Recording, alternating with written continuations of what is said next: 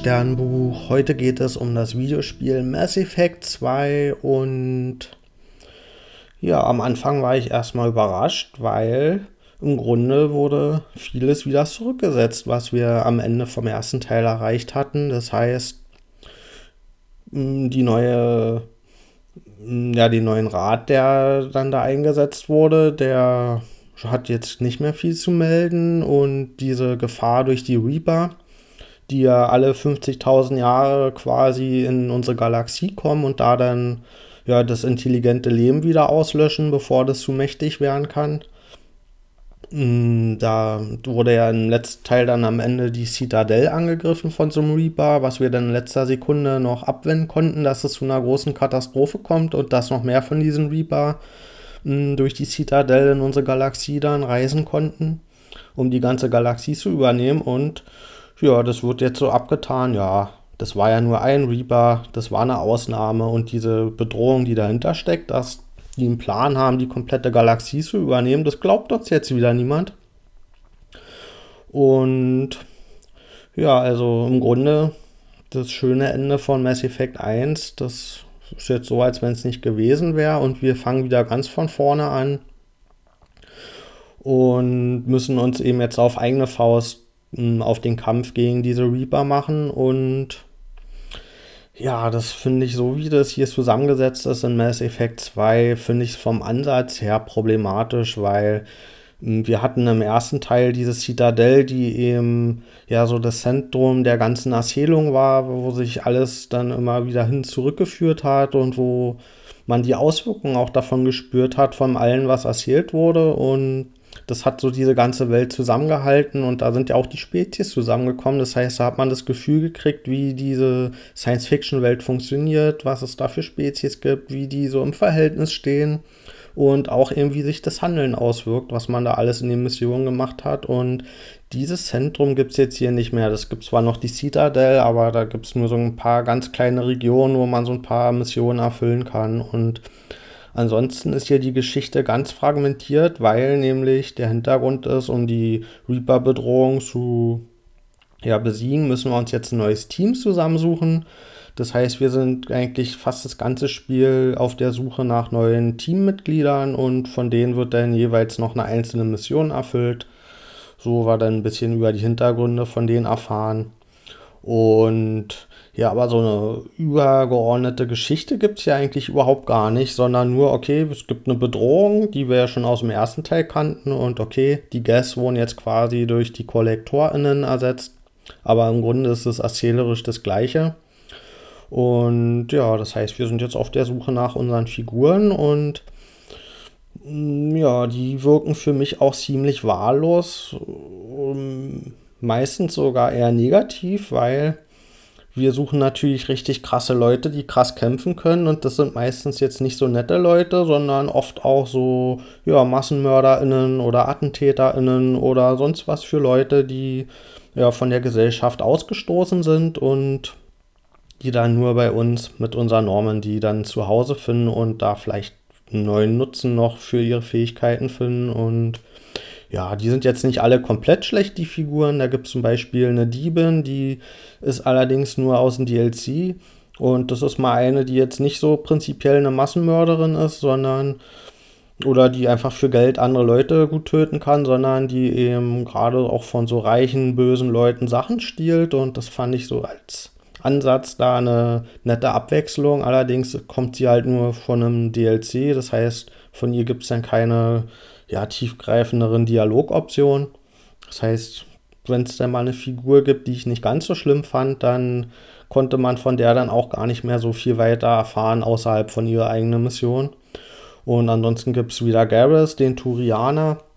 Der erzählt im Grunde die gleiche Geschichte wie im ersten Teil. Das wurde hier auch wieder komplett rückgängig gemacht, die Entwicklung, die er da schon gemacht hat. Da wollte er sich ja eigentlich rächen oder wollte da so einen, ja, so einen bösen Typen überführen und am Ende kann man eben, wenn man das Spiel gut spielt, ihn daran hindern und dann sieht er das auch ein, dass er sich eigentlich nicht zu so einem Monster auch entwickeln will und dass es die bessere Variante ist, eben Leute vielleicht aufzuhalten, aber man muss ja nicht die Rache dann auch ausleben und die umbringen. Und jetzt ist hier wieder genau die gleiche Geschichte, wo am Ende dann der Twist ist, okay, am Ende sieht er wieder ein, ja, war schon besser, den nicht umzubringen.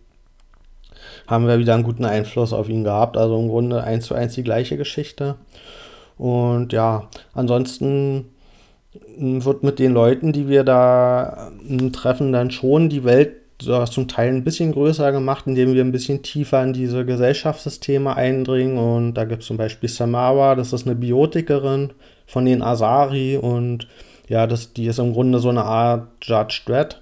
Das heißt, da sehen wir, dass es da so einzelne Leute gibt, die sich so einem Rechtssystem verschreiben und äh, ihr ganzes Leben dem unterordnen und dann eben ja, dafür Recht und Ordnung sorgen. Oder bei Tali zum Beispiel, die ja ähm, auf so einer Flottille lebt, wo ja die gesamte Bevölkerung auf Raumschiffen lebt und deswegen haben die auch so ein besonderes Rechtssystem, weil ja, die können sich halt nicht allzu viel erlauben, was ihr, ihre Raumschiffe da irgendwie ins Chaos bringen könnte und hm, das ist allerdings auch ein Rechtssystem, wo man sich fragt, okay, wenn das so ein System ist, da fragt man sich, wie die lange Zeit ihr Gesellschaftssystem so aufrechterhalten können. Und natürlich kommt dann da auch unsere Spielfigur Shepard an und durchschaut sofort das System und ja, schafft es da quasi alle zu überzeugen und das in dem Sinne von der Spielfigur auszunutzen. Also ja, also wenn man, es, es war nett, um zu sehen, wie die so leben auf dieser Flottille, aber wenn man ein bisschen tiefer drüber nachdenkt, dann ist es auch nicht besonders gut ausgearbeitet und ausgeklügelt. Ansonsten gibt es noch eine Figur, das ist Jack, die funktioniert für mich aus dem Sinne ganz gut, dass sie halt auch ziemlich böse ist und gewaltbereit, aber dass sie eine Hintergrundgeschichte hat, die das vielleicht glaubwürdig macht, wieso sie so geworden ist, weil bei den meisten Figuren, die wir in der Crew haben, die haben irgendwann mal irgendwie was Schlimmes erlebt oder da war jemand fies zu denen und das ist für den dann die Rechtfertigung, wieso die eben auch böse sein sollen und ja, das ist halt so als Charakterzeichnung ein bisschen dünn, weil es gibt echt viele Leute, die schlimme Sachen erleben und das führt aber nicht bei allen dazu, dass die dann plötzlich zu MassenmörderInnen werden.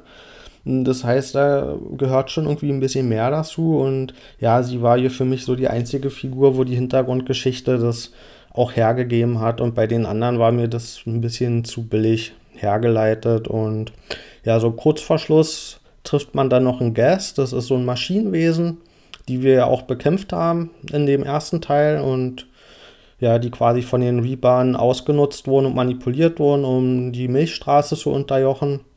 Und da erfährt man, okay, da gibt es verschiedene Strömungen zwischen denen und die haben auch wie die Borg so eine Art kollektives Gedächtnis, wo die und ja, das ist, fand ich zumindest so als Spezies mal ganz interessant, weil sich das abgehoben hat von, also das war halt nicht nur irgendeine andere Variante von Sachen, die wir von der Menschheit kennen, sondern es war wirklich mal was eigenes, ja, so eine Art künstliche Intelligenz mit kollektivem Bewusstsein.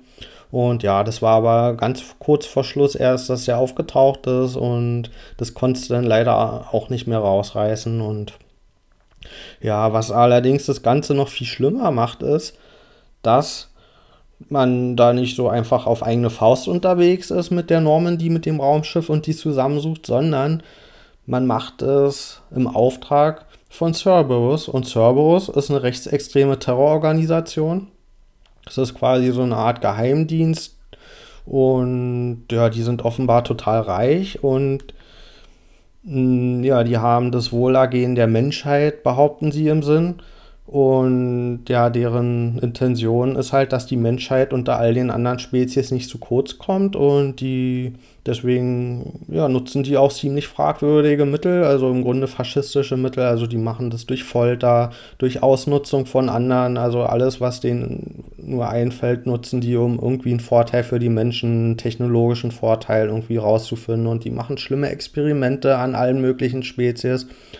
Und ja, dieser Anführer von denen, dieser Elusive Man, hm, der hat eben ja uns jetzt mit der Normandy ausgestattet und, und auch mit ganz viel Geld und Technologie und das scheint jetzt die Rechtfertigung zu sein, hey, wir wollen ja, dass die Menschheit überlebt und alle anderen nehmen diese Bedrohung der Reaper nicht ernst. Das heißt, wenn man will, dass alle Spezies überlebt, sind wir jetzt die einzige Organisation, mit der man sich zusammentun kann.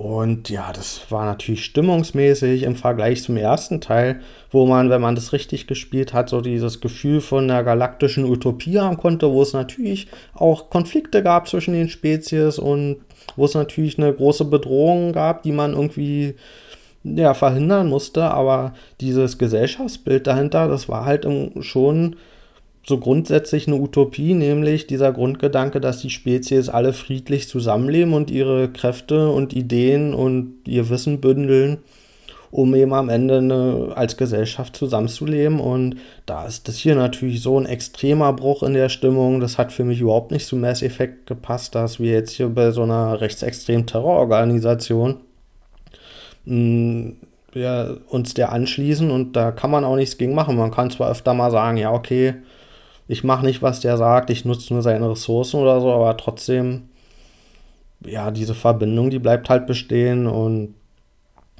hm, da hätte es mir besser gefallen, wenn es so Firefly-mäßig dann wenigstens gewesen wäre, dass wir auf eigene Faust uns unser Team zusammensuchen und dass da wenigstens dann so ein anarchischer Gedanke hinter ist und dieses Cerberus ist aber, aber genau das Gegenteil davon und ja, da hätte man dieses Wild West Setting wie eben bei Firefly nutzen können und da trotzdem eine, ja, so eine, so eine anarchische Grundstimmung reinbringen können, dass man eben mm, ja, gegen Autoritäten rebelliert, dass man sich zusammentut mit Leuten, die eben die Welt retten wollen oder die zumindest gegen diese Unterdrückung der Reaper aufbegehren. Und das wurde hier überhaupt gar nicht gemacht, sondern wirklich diese schlechteste aller Lösungen, dass man mit einer rechtsextremen Terrororganisation zusammenarbeiten muss.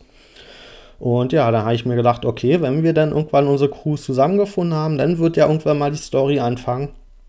Weil dann muss ja irgendwas passieren, dass wir gegen die Reaper vorgehen und dann wird sich vielleicht die Geschichte irgendwie weiter vermitteln. Aber da passiert eigentlich nicht viel mehr und auch wieder im Grunde das gleiche wie im ersten Teil nämlich dass wir wieder einen Reaper besiegen müssen, nur dass dieser Reaper diesmal nicht zu uns in unsere Milchstraße kommt, sondern wir in deren Welt fliegen und der Reaper sieht diesmal aus wie ein Mensch, weil offenbar die Reaper, wenn die alle 50.000 Jahre kommen, dann passen die sich optisch der Spezies an, die sie besiegen wollen. Und wieso das jetzt in dem Fall ein Mensch sein muss, weil wir sind ja nur eine von vielen Spezies. Das bleibt, glaube ich, unerklärt und finde ich auch ziemlich albern, dass das hier schon wieder so menschenzentriert ist, obwohl wir alle möglichen anderen Spezies in unserem Team haben. Und ja, das Einzige, was jetzt am Ende anders ist als im ersten Teil, wobei man das auch da schon hätte machen können, ist, dass jetzt die Reaper, weil wir das natürlich am Ende schaffen, diesen neuen Reaper zu zerstören, dass die sauer sind auf die Menschen und deswegen jetzt die Menschen nochmal, ja, besonders bedroht sind von denen. Und ja, das hätte man aber auch schon nach dem ersten Teil machen können, weil da hat man auch als Shepard, als Mensch ja die Sovereign besiegt. Und da hätten sie auch schon genauso sauer sein können. Also wirklich hier, man ist haupthandlungsmäßig nicht ein Stück weitergekommen in Teil 2 und den hätte man einfach komplett weglassen können und mit Teil 3 weitermachen können und das hätte inhaltlich komplett auch funktioniert.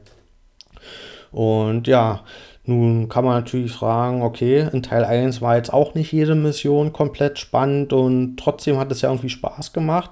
Aber nicht mal das funktioniert in dem Teil, weil nämlich das Gameplay, das in entscheidenden Teilen anders ist als vorher. Nämlich wurde das, ja, das wurden ganz viele Rollenspielelemente weggenommen und der Fokus ging jetzt ja auf diese Shooter-Gameplay-Mechanik und dadurch, dass sie jetzt ja dachten, okay, diesmal haben wir endlich ein gut funktionierendes Shooter-Gameplay, deswegen haben sie das auch komplett ausgekostet und man ist die ganze Zeit nur am Ballern, aber es fehlen halt so die Sachen, die das vorher aufgelockert haben.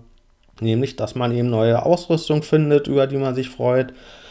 Hm, das passiert jetzt hier überhaupt gar nicht mehr. Man kann zwar irgendwie das Raumschiff aufrüsten und dadurch werden die Waffen irgendwie ein bisschen stärker, aber man hat halt nicht mehr das Gefühl, wie das davor war bei so schwächeren Missionen, dass man gedacht hat, ja, okay, wenigstens habe ich jetzt irgendwie meine Fähigkeiten verbessert und neue Sachen gefunden, die geil aussehen. Oder so Mods für die Waffen, wodurch plötzlich irgendwie Sachen einfrieren können, also die dann irgendwie optisch einen schönen Effekt haben. Das heißt, ja, das man, fand ich halt wirklich ermüdend, auch einfach diese Missionen hintereinander wegzumachen. Und ja, für mich hat das auch einfach weniger Spaß gemacht, weil das sind so ein paar Veränderungen im Gameplay, die offenbar ganz viele besser finden und wodurch sie finden, dass es als Shooter besser funktioniert. Aber für mich fehlt so dieses Körpergefühl auch für die Spielfigur und es macht einfach weniger Spaß, damit rumzurennen und, und, und, und einfach die, ja, die Fähigkeiten anzuwenden. Und das gibt ja auch nicht mehr jetzt diesen Marco, mit dem man dann Planeten erkunden konnte. Im ersten Teil war es ja jetzt auch nicht immer besonders toll auserzählt wurde, aber dadurch, dass wir eben dieses Gesamtgefühl für diese Mass Effect-Welt hatten, hat sich das eben atmosphärisch da eingefügt und hier gibt es überhaupt keine Atmosphäre mehr. Das gibt zwar mit einem DLC noch so ein Fluggerät, aber das ist nicht wie der Marco, dass man da, ja, dass das irgendwie so an so Mars Rover erinnert und ja, da so diese Vibes von echten ja, Planetenmissionen oder Mondmissionen aufkommt, die wir auch in echt kennen, sondern da rast man halt so mit lang. Das Ding kann richtig schnell fliegen und kann natürlich auch wieder viel besser schießen als vorher. Und ja, da gibt es halt eine Mission, die ist total lang gezogen, sodass sie langweilig wird und die anderen Missionen sind alle so kurz, dass sie zumindest ja so schnell gemacht sind, dass sie nicht negativ ins Gewicht fallen. Aber ja, dieses Erkunden der Planeten, das fällt hier komplett weg und das liegt auch an der Optik. Es gibt hier so ganz viele Sachen, die in Tiefen und Schärfe verschwinden. Vermutlich, weil sie ja die Grafik ein bisschen verbessert haben in der Engine und um, dass sie das früher packen konnten, konnten sie halt nicht mehr alles scharf darstellen. Dann haben sie es versucht, so ein bisschen mit ja, Effekten und Tiefen und Schärfen zu kaschieren. Und es führt halt dazu, dass es jetzt hier keinen Spaß mehr macht ja, sich überhaupt die Planeten anzugucken und zu erkunden, da mal in den Himmel zu gucken, weil das eben alles dann in der Unschärfe untergeht. Also, und das ist halt bei einem Science-Fiction-Spiel, finde ich das schade, dass man da nicht mal mehr einen schönen Sternenhimmel sehen kann und auch in den eigentlich epischen Zwischensequenzen. Hm, ja, da merkt man einfach, dass die Optik nicht mithalten kann. Und der erste Teil wurde offenbar noch remastert, weil der im Original so schlecht war. Und da sieht das alles schick aus. Und hier sieht man diese Kompression, diese Schwarzwerte, die so im Grau übergehen. Und ja, das finde ich für ein Science-Fiction-Spiel schon schade, wenn, ja, wenn wenigstens diese eigentlich episch inszenierten Weltraumschlachten nicht mal geil aussehen. Also hm, ja, durch so kleine Veränderungen im Gameplay hat es so für mich auch das ganze Spielgefühl hier kaputt gemacht. Und ich gebe dem Spiel 5,5 von 10 Sternen und damit bin ich eigentlich noch positiv, weil viel davon beruht eigentlich auf den ersten Teil, der eben diese geile Mass Effect Welt erschaffen hat und im Worldbuilding so gut war und davon lebt auch dieses Spiel hauptsächlich noch. Und es gibt aber wenig, was das Spiel da selbst hinzufügt. Das wirkt halt alles sehr beliebig. Die Figuren, die man trifft und es gibt, glaube ich, vielleicht eine neue Spezies, die dazu kommt. Das sind halt einfach so, ja, die sind im Grunde auch alle VerbrecherInnen. Das ist halt eine aggressive Spezies und ja, das.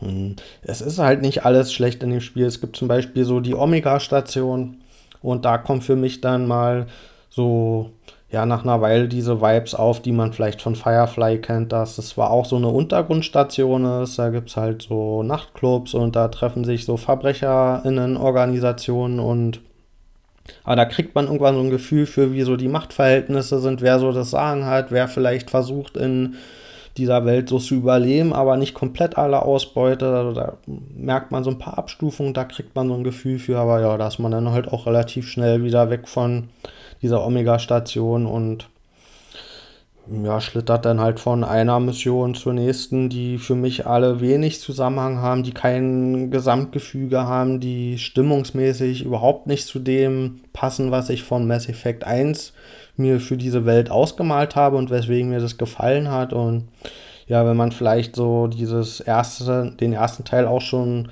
auf diesem Weg der Abtrünnigen gespielt hat, dann passt vielleicht der zweite Teil da ganz gut hin, aber ja, ich finde, wenn man schon so diesen Fokus hat auf diese Figuren, um die zusammenzusuchen, dann muss man da halt auch irgendwie Ideen haben für spannende Persönlichkeiten und das geht dem Spiel komplett ab. Also da gibt es nur ganz wenige Ausnahmen, wo ich es da mal überzeugend fand und ich fand es eine riesengroße Enttäuschung. Ich habe eigentlich nach den acht Sternen von dem ersten Teil gedacht, den zweiten Teil hatte ich vorher erst einmal vor vielen Jahren gespielt, das heißt, da hatte ich nur weniger Erinnerungen dran und ich habe eigentlich gedacht, weil das Spiel halt ja auch so einen riesengroßen Ruf hat in der Gaming-Szene, in der Community.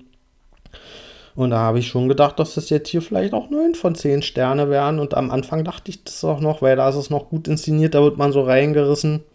Und dann wird das aber komplett zerfasert erzählt, hat überhaupt keinen Zusammenhang mehr. Und ja, finde es auch ideologisch fragwürdig. Und ja, also da ist das Spiel mit 5,5 von Sternen noch gut bedient. Also dann, bis bald.